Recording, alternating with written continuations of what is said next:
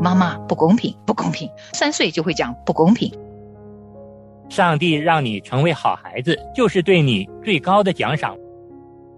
我不认为一个道德高尚的人是被上帝常常忽略的人，这不是我眼中的上帝。上帝爱每一个人非常公平，非常公义。人老是觉得别人有的我也得有，这才叫做公平。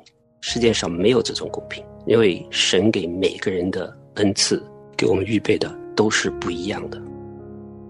有时候上帝给我答案，有时候上帝会默然无语，等我成长到一定程度，我就明白了。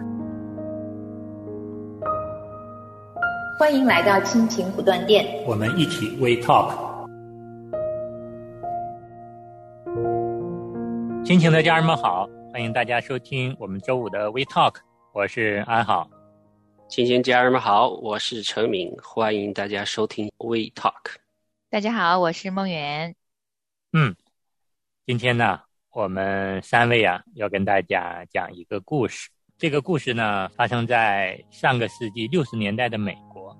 当时呢，有一位叫玛丽·班尼的女孩呢，写信给《芝加哥论坛报》，因为她心里有个困惑，就是为什么他每次帮助妈妈把烤好的甜饼放到餐桌上的时候，得到的只是一句“好孩子”的夸奖，而那个什么都不干、只知道捣蛋的弟弟却得到的是一个甜饼。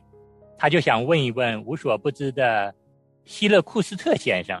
希勒库斯特先生呢是芝加哥论坛报的一位儿童栏目的主持人，所以他就想问问希勒先生：上帝真的公平吗？为什么他在家和学校常看到一些像他一样的好孩子，却被上帝遗忘了？当希勒先生啊拿到玛丽这封信的时候呢？希勒先生心里也不能平静，也不知道如何来回答这封信，因为十多年来收到类似这样的信件呢，太多了。那么，孩子们有关上帝为什么不奖赏好人，为什么不惩罚坏人之类的来信呢？每次都让他心里非常的沉重，他真的不知道该如何回答这些问题。那安好呢，也想问问程敏和孟远。如果当你们的孩子向你们问这样的一个问题的时候，你们如何回答你们的孩子呢？这个问题我们家倒是没问过，虽然我们家也是两个孩子。刚才安好说的时候呢，我也想了一下怎么回答哈。我可能就会说，你不用担心，因为做得好的自然会有奖赏，会有表扬的。可能不是现在这个时候表扬，但是在将来啊。对你自己的生活啊，自然而然会得到好多的奖赏。你的福气是比不遵守是要好的多得多的。嗯，可能我就会这么说。是陈美雄的回答。梦魇呢？如果你的孩子问你，我是在想一个场景，因为我是一个画面感很强的人。那听他这个故事的时候，我就在想，他的家庭地位似乎不如他家的弟弟。嗯，最直观给我的感觉是，妈妈确实不太公平。最起码应该一人一个甜饼吧。他为什么只给了弟弟，没有给帮他做事的这个女儿呢？那我觉得这确实是不公平。但是这个是妈妈做出来的一个选择和一个行为。那如果我是这位妈妈的话，我的女儿来问我，可能我先要反思一下，我的女儿为什么会有这个感觉呢？可能我要跟我的女儿聊一聊，说你为什么会觉得不公平？是妈妈忽略了你吗？是我忘记了问你要不要吃甜饼吗？可能我会很具象的来解决我的女儿的问题。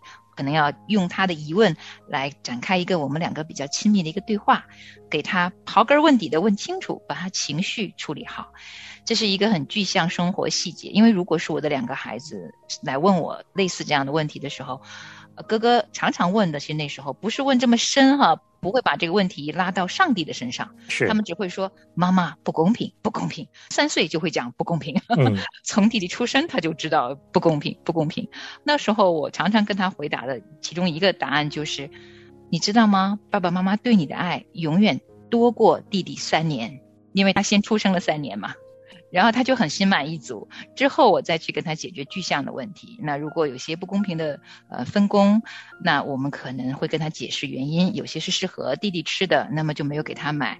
各种年龄段的不公平，在他的概念里都会产生。那我们就处理具体的事情。那回到这个女孩的问题上面哈，如果我的孩子把这样的一个问题冠上了上帝之名。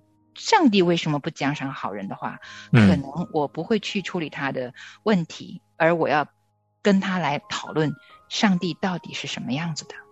我认为每个人心中。以为的上帝未必是我们真认识的上帝，小孩子也一样的。所以，如果是我的孩子来问我很多问题，直接引到上帝上面的话，大概我第一个可能花些时间要跟他聊一聊，圣经启示给我们的上帝到底是怎样的一位上帝。如果我们所认识的上帝他根本不奖励好人，那我们干嘛信他？这本身就不公平嘛！上帝不会这样做的。如果上帝是一个如此不公义、不公平，那么我们为什么？还要相信他的存在呢？可能我要跟他讨论一些关于上帝更深的问题，之后我们再回到这个答案上面。我愿意启示我的孩子去寻找他跟上帝之间的认知，得到他想要的答案。所以我不知道这个女孩是多少岁数哈，写这样一封信问这样一个问题，在我自己的。成长过程里面，我时常也会像这个女孩一样，觉得世界上有许多不公平的事情，我也会亲自到上帝面前去问的。有时候上帝给我答案，有时候上帝会默然无语，等我成长到一定程度，我就明白了。那我不知道这个儿童作家他是用什么角度回答这个女孩的，但是现在是我心中直白的想想到的答案。听程敏和梦远对这个问题的回答，安好也是比较赞同的。对于我们家也经常发生这种事情，就像刚才梦远说的，我的女儿也经常会说不公平，不公平。特别是弟弟哭闹的时候，我们都哄弟弟的时候，他就突然就觉得不公平。我有需求向你们表达，你们不理我，弟弟一哭一闹，你全家人都上去哄他。我们也跟他说，他说你不知道，在你小的时候，我们也是这么安慰你的，因为你比弟弟早生了四年，那么我们也多爱了你四年啊。嗯，哎，他听到这句话的时候，他的情绪确实是。会安稳很多，但是马上到一些具体的事情的时候呢，他可能还会心里出现这种感觉。那我们后来也就是慢慢慢慢的嘛，让他体会到父母对他的爱了。不管分什么东西，让他先选择，然后买什么东西买回来了也让他先挑。他慢慢的知道了爸爸妈妈可能最先顾及的还是我的感受。哎，一点一点的，他说这样话的这样的一个次数就越来越少了。啊，他在发生一些不满情绪的时候，很容易就能够听了我们的话而得到安慰。嗯。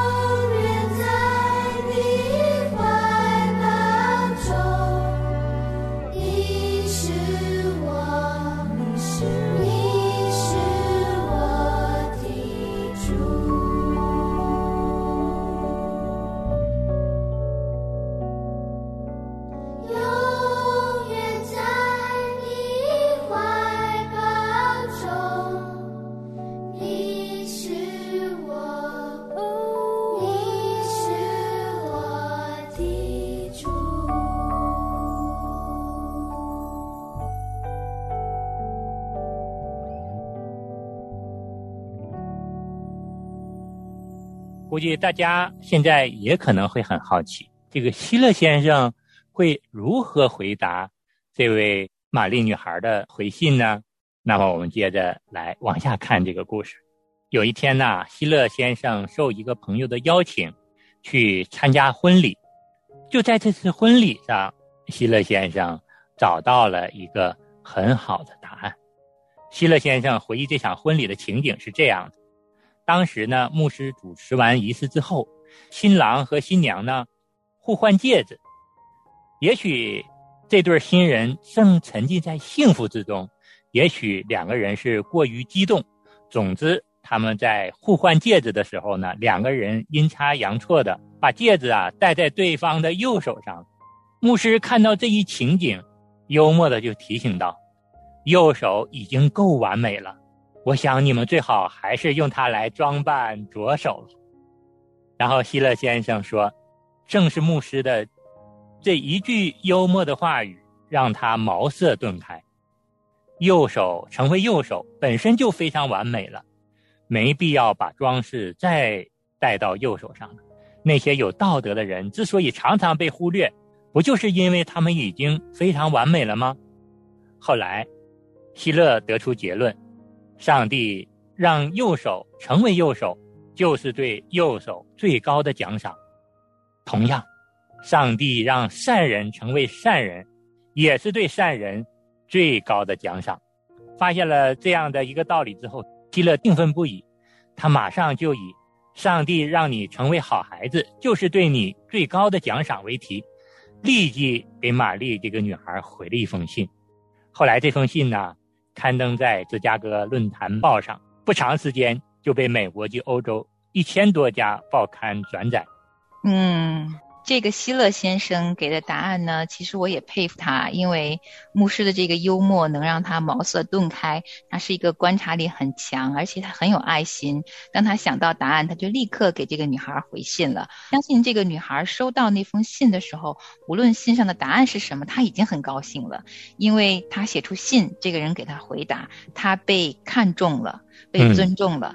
我想这个小女孩她写这个问题去求问，想要答案。其实他内心深处最深的渴望就是可以被重视、被尊重，不要被忽略。所以他收到回信的时候，应该可以很高兴了。那我不知道信中具体的答案是什么，但是我相信这个作家他既然是用“上帝让你成为好孩子，就是对你的最高奖赏”为题目写的这封回信呢，应该大意是说你已经是一个好孩子，而上帝眼中最高的奖励拿到了。如果是有人这样子跟我说，而我确信，当我所有的好行为有一天来到上帝的面前的时候，上帝会眼中看着我，感到很欣赏，口中也说：“哇，这是我所喜悦的孩子，你所做的行为，我真的为你感到高兴，你是个好孩子。”那这一句奖赏，我也心满意足，我觉得此生足矣。那如果这个女孩她因此，愿意把自己的一生的行为，最终判断我是好孩子还是坏孩子的所有的判断权柄，真的放在上帝的手中和上帝的眼中的话，嗯，他这个好行为，他知道有一天会得到上帝的奖赏，或许他一生真的都会很开心、很喜乐走过去。无论是妈妈忽略他，还是未来他的。呃，朋友啊，同事啊，遇见了一些人际关系的时候，他可能也会跨越那些障碍吧。希望这个女孩能拿到这样的祝福。不过我心中也是有些隐隐的忧患在这个答案上面。我是觉得哈，我们可能每个人对上帝的认知不太一样。在我的心中，上帝不会忽略一个好人的。他不会忽略一个好孩子的。如果是我给这个女孩回信的话，我会鼓励她自己去好好跟上帝祷告，看看上帝怎么告诉她，而不是从一个我已经有的答案角度给她一个答案。我很期待这个孩子他自己可以去发现上帝给他的答案，这样他终生就受益。我们很多的时候以为我们拿到的答案可以帮助我们，其实。如果不是真认识上帝，知道上帝什么时候啊给我们的奖励是什么，不是从上帝直接而来的时候呢？我还是会觉得有点小小的隐患存在。因为如果不是从啊，圣经当中直接去认识上帝，在祷告当中直接跟上帝说话的时候呢，我是担心这个女孩未来遇见一些问题的时候，呃，她还是会有那些被忽略的感觉的。像我，我还是很想吃那个甜饼啊。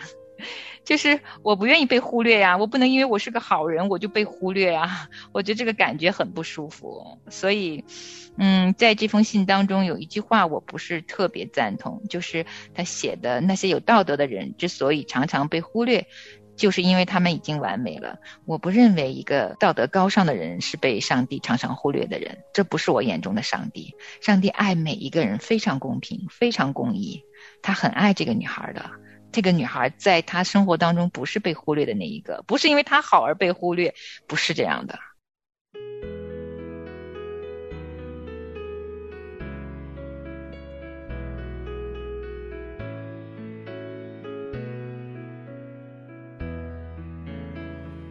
所有悲伤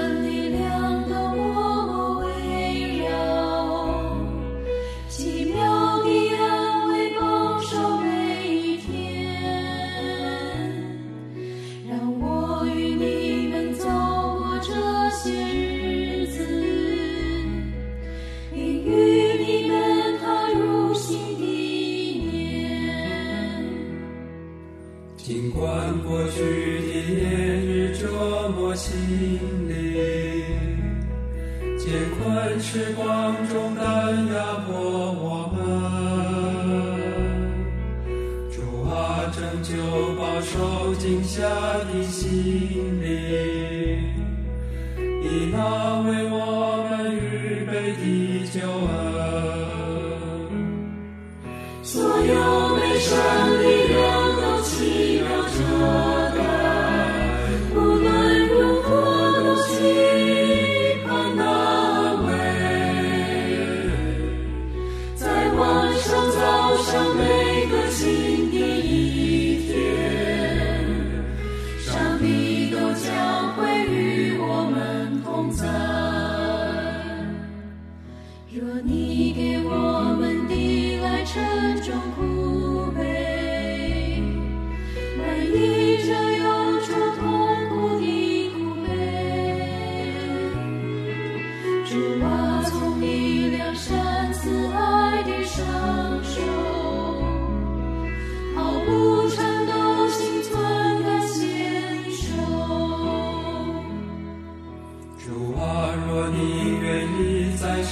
赐我们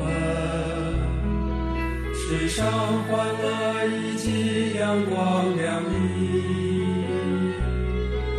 让我们纪念过去美妙岁月，把我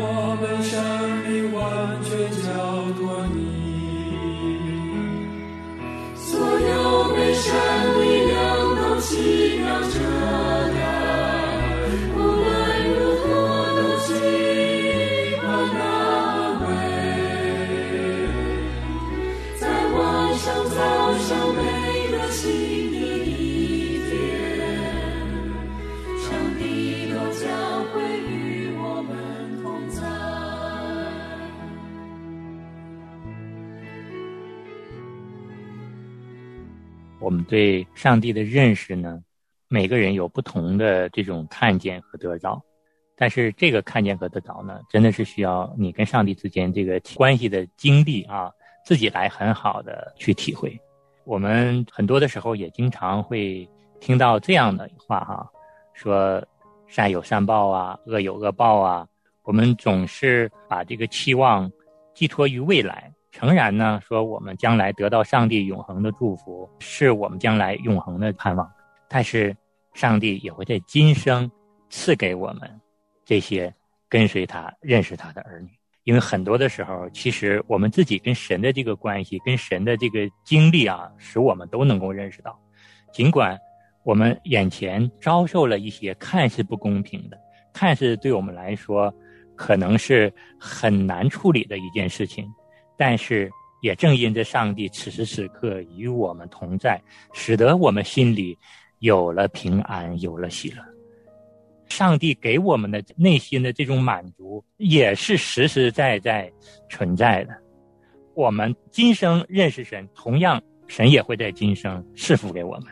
只要你认识神，神的好处无处不在。不管什么时候，上帝为爱他的人预备的是眼睛未曾看到、耳朵未曾听到、内心也未曾想到的。嗯，安好分享的时候有一句话挺触动我的，你说神与属他的人同在。我们在人生生活的时候，我自己我觉得最让我内心深处也最想拿到的一个奖赏，就是我知道当我愿意遵守神话语的时候，神的灵与我同在，神愿意引导我，愿意陪伴着我成长。他在我生活当中的方方面面，成为一个能够让我随时随处寻求帮助，也愿意随时随处来引导我走完我人生路的这一位神。他又真又活，嗯他对于属他的人，愿意遵行他话语的人，有一个应许，就是凡遵行我话语的，我就与你们同在。嗯啊，，甚至他说，直到世界的末了。是所以我愿意相信，凡是愿意在道德层面做一个好人的人，神都是愿意与他们同在，绝对不会忽略他们的。是，神永远都是公义的，然后是公平的。但是神这种公平，不是说每个人得到的都是一样的。人老是觉得别人有的我也得有，这才叫做公平。世界上没有这种公平，因为神给每个人的恩赐，给我们预备的都是不一样的。给你的学历呀、你得到的你在社会的地位啊，或者说你的家庭的结构啊，可以是完全不一样的，但是神还是公义的、公平的。其实就如程敏雄说的，上帝是公义的，他知道每个人的需要，神给每个人的都是为我们量身定做的，他给我们每一个人的都是按照他的旨意，知道这是我们需要的，对于我们来说都是最好的。但这个呢，真的是需要我们用信心来跨越的，因为当我们对神认识不足，当我们没有跟神有个亲密的关系的时候，我们就很容易心生这种抱怨。唯独在神的里面，我们知道了神的一切的良善，知道神的一切美好旨意的时候，我们才能够知道，神为我们预备的都是最好的。嗯，今天分享完了，我就想要把我对孩子的赞赏放在我心里，时常告诉他们，无论他们在哪样的场景之下，我都希望他们愿意敞开他们的疑问来直接问妈妈。嗯，我不愿意我的孩子有一天写这样一封信去问一个儿童作家，我我希望我的孩子可以拿这个问题来问我，我就可以当场给他们解决。我相信，嗯，每一个孩子他们心中有这些疑问的时候，首先是从身边最亲的人的不公平对待开始埋下的种子，或者他们眼中的不公平啊。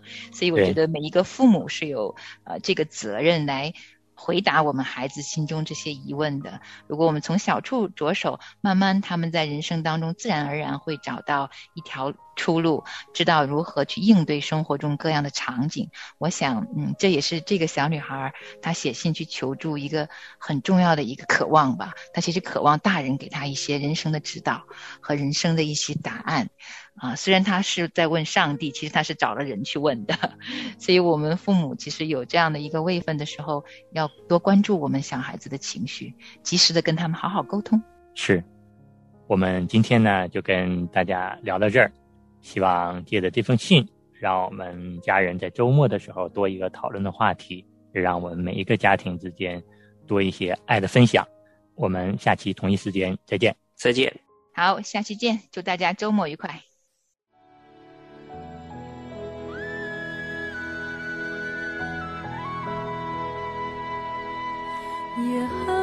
是我的亮光，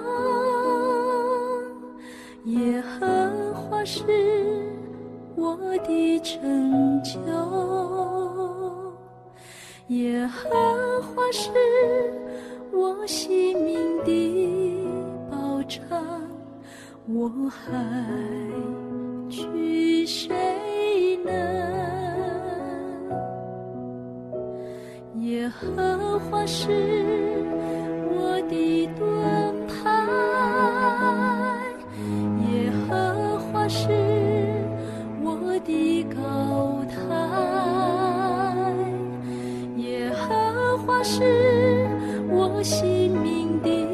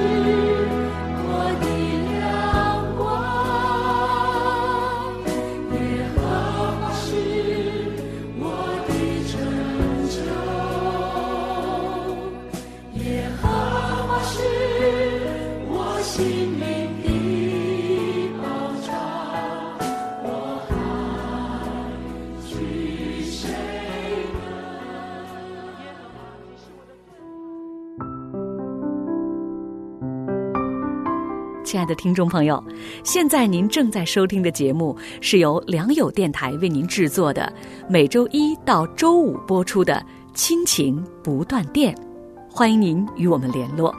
我们的电子邮箱地址是 q i n q i n g at l i a n g y o u dot n e t，就是亲情在良友网。感谢您收听我们今天的节目。愿上帝赐福给您和您的家人。我们下次节目再会。